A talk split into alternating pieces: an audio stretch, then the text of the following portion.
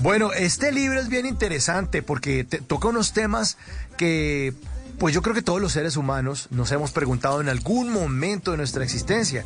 Este, estos archivos secretos del alma. Y en la promo ahorita usted nos decía y nos preguntaba, ah, o sea, ¿que hay vida después de la muerte? ¿Qué podemos responder o cómo podemos abordar ese tema eh, que a todos, a todos nos inquieta? ¿Hay vida después de la muerte, Andrea? Bueno, Mauricio, lo primero que te quiero decir es que yo también tengo un alma de merenguera y de salsera que tú no te imaginas, así que me diste la ah, vena del gusto. eso se llama sincronía. Bueno, entonces ya estamos sincronizados. Perfecto, me encanta. Entonces, bueno, retomando ya el tema de la muerte. Eh, que es un tema, como dices tú, que nos toca a todos. Nosotros a nivel del alma lo que sabemos y lo que entendemos es que el alma nunca muere. Los humanos vemos la muerte como el fin de todo, pero para el alma simplemente es una transición, es un paso de una etapa a otra. Eh, ¿Qué es lo que sucede? Nosotros salimos como almas de nuestro cuerpo físico cuando ya el cuerpo pues perece, ya no, no, digamos que no funciona más para lo que necesitamos, pierde su vitalidad y nosotros como almas volvemos al reino espiritual, que es lo que los seres humanos hemos interpretado como el cielo. Ese reino espiritual es un lugar entre vidas donde llegamos, reflexionamos, organizamos todo lo que nos quedó pendiente, eh, nos reconectamos, miramos las experiencias que de pronto podríamos vivir en unas siguientes vidas y después ya decidimos volver a encarnar en un nuevo cuerpo, en un nuevo rol y ahí es cuando empieza una nueva vida. Bueno, eh, pero, pero digamos para las personas que tiene otras religiones, ¿cómo se podría ver el alma? Porque el alma de pronto está conectado, o por lo menos yo que crecí en la filosofía, en la visión católica del mundo, eh, la vemos uno, pues el alma y que uno se, se va a morir y el alma se va a ir al cielo o al infierno. pero, pero digamos, hay otras maneras en el mundo de concebir el, la vida después de la muerte. ¿Qué sería esa alma? ¿Cómo se, se podría entender? ¿Como energía? ¿Como qué?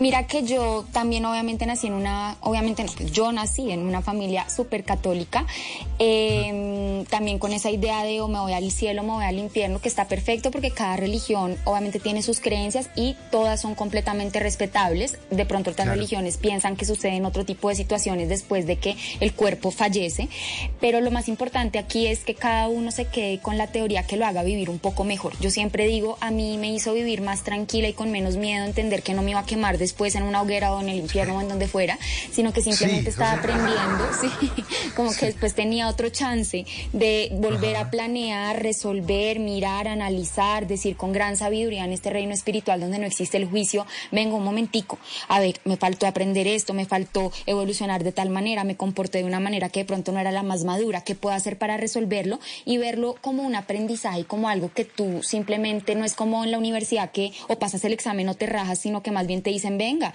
yo le enseño, no se va a rajar, tranquilo, aprenda con ganas, con intención, yo lo veo muy de esa manera.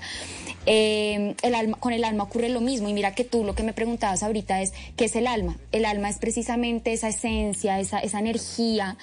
Eh, nosotros somos almas, lo único que hacemos es cambiar de cuerpo y de rol en cada vida, pero el alma es esa esencia, yo lo veo como una esencia eh, además muy pura y muy linda porque el alma no eh, tiene ese, digamos que ese juicio humano o esa dualidad del sufrimiento, sino que para ella todo es evolución, para ella todo es aprender, para ella todo es perfecto y maravilloso, se dé como se dé.